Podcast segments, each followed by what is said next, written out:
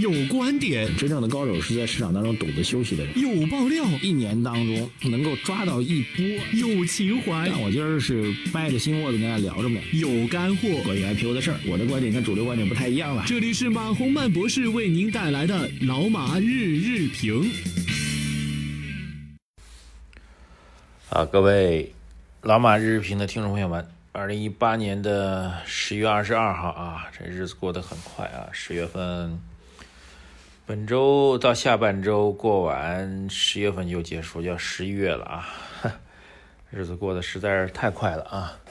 好，感慨一下啊，这个周末过得不平静啊。对于这个金融市场来说，应该说是我看很多的自媒体在总结啊，周末的消息。十大利好，十一大利好，等等等等，反正很多有很多很多利好吧。啊，那个总来说呢，我觉得也不能简单从针对资本市场利好角度来理解，呃，应该是从更高层面金融稳定角度来理解吧。那么这所谓的几个利好，我没有去数啊，这个当然各个自媒体的做法，这个数法也不一样啊。我觉得从我角来讲，这个周末所有的消息呢，可以分为 三个大的类别。第一个类别应该是最高层，啊，或者说最最高层对于民营经济的这样一个态度再次明确的表达啊。这个周五刘鹤副总理已经做相关表达哈，在周末的时候又有一个更高层面的一个表达，总来讲是强调了民营经济在中国经济社会发展当中的重要地位啊，对之前的一些奇谈怪论啊、奇谈怪论做了一些明确的一个态度上的表达，这是第一个。最高层面啊，第二层面，我觉得可以理解为是金融稳定委和国务院这样一个层面啊。这层面其实是有一个比较重要的会议啊，是国务院的金融稳定发展委员会召开了防范化解金融风险专题会议啊，第十次的专题会议。这次会议当中，其实某种来讲，我觉得实际上是和 这个最近一段时间资本市场波动有关系的啊，里面提出三个方面的具体工作。三个方面具体内容吧，这三个方面内容要给大家梳理一下，因为很多人的理解认为这是针对资本市场的，但我觉得不是这样的啊，它是针对经济内核来做的相关政策推进。三点，第一点，实施稳健中性的货币政策，这句话没有什么太多的实性变化，把它搁到一边啊。第二点其实非常重要啊，金融稳定委这次会议，金融稳定委的这次会议当中，第二点是要增强微观主体的活力，其中有一句话其实很厉害的啊，给大家念一下。他说要完善商业银行考核体系，提高民营企业授信业务的考核权重。就是你这钱，商业银行钱贷没贷给民营企业，贷多少，这会列到考核指标当中去啊。然后要健全尽责免责的，要健全尽职免责和容错纠错机制。后面这句话，对于已经尽职但出现风险的项目，可免除责任。啊，后面一句对暂时遇到经营困难，但是产品有市场、项目有发展前景、技术有市场竞争力的企业，不要盲目的停贷、压贷、抽贷和断贷等等等等。这句话其实是对啊刘鹤副总理在周五的这个表达是给予了一个具体细节上的一个回应啊。刘副总理在讲话当中其实提到了，他说这个这个这个有的金融机构愿意把钱贷给国有企业，认为这样比较安全或者怎么样。他说这是。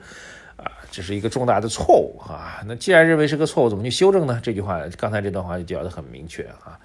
给民营企业贷不贷款，将会贷多少，贷不贷款将会成为考核指标啊。如果你已经做了尽职调查，你是尽职的，你在自己主观的贷款的行为当中是没有错误的，那么在客观上出现了一些问题，OK，我不追责啊。所以对于民营企业的贷款，呃，金融支持吧，金融资金力度的支持将会更大的发挥出来。啊，这是一个实质性的一个措施啊，当然具体落实什么时候落实，方向是一个实质性的重大的突破啊，具体什么时候落实需要做观察。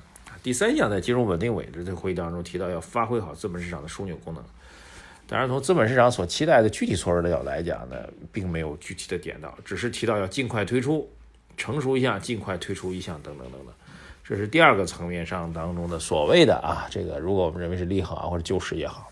第三个层面就是来自于证监、银保监，啊，再加上两大交易所，再加上中基协，再加上各地的其他的一些像这个保险机构等等等，纷纷做了相关的一些表态吧。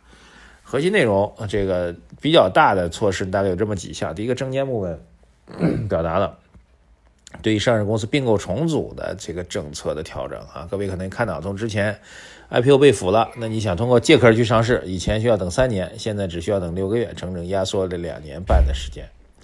这是一个什么意思呢？这个意思就是这个鼓励上市公司借壳并购和重组啊。大家知道，刘士余在担任证监会主席之后做的一个比较大的措施，就是对并购重组实行非常严格的审批制、审核制。呃，二级市场的并购重组已经被大幅度的压缩了，以至于呃，我自己身边看到的很多想通过借壳去做的公司都被叫停了，而且还有很多很明令的措施，比如一些行业属于这个轻资产的行业啊，你就想都不要想，根本就不可能，等等等等，类似于这样的事情。做了全面的修正啊，修正的目的是什么呢？有人说是，呃，这个为了解决这个这个这这个小票啊，这个中小板的资金困难的问题，股权质押压力很大嘛，股价跌跌不休嘛，要平仓了等等等等。那我你不是中小盘嘛，业绩也不太好嘛，借壳上市换个主人，那股价自然就起来了嘛，有这样一种看法。但我个人。我觉得客观上是存在这个结果的哈，但是这么重大的一个上市公司并购重组的规则，两三年的非常严厉的规则，就因为短期一些上市公司要被平仓，股价太低就会做调整吗？我自己也琢磨不出来。如果真是这样的话，我倒觉得有点，哼，有点好吧，不说了。还有一个，其实也是一个政策上最近两三年变化。就当年这个这个我们称不是我们称啊，有关人士称。啊，保险类的资金是妖精害人精嘛？剩一些机构资金在市场当中、资本市场当中，这个大鳄嘛，还各位记得吗？啊，现在这个他们又回来了。呃，保险方面会，保险机构方面会出动资金来为这个 部分上市公司股权质押出现压力的公司的提供资金上的支持。啊。呃，所以这两大变化在证监部门和保监部门吧，在具体措施上，这个态度方向上，这两大措施并购重组的态度和对险资的态度，一百八十度大转弯啊！这是第三层面当中第一个事儿哈。第二事儿呢，就是两大交易所上交和证交在认真学习了相关政策文件精神之后啊，决定要采取措施稳定资本市场，特别是要稳定股权质押的这样一个问题啊。还有就啊，刚才记者提到中基协也提出来，这个私募基金如果愿意去解决帮助上市公司解决股权质押方面资金问题的话，也会开出绿色通道吧，等等等等。再加上之前以深圳为代表各地国资的一些态度吧，这就是第三层面的事情。好，总结一下啊，方向上肯定是要维护市场稳定的，这点毋庸置疑。从最高层到各个行政部门都动起来了。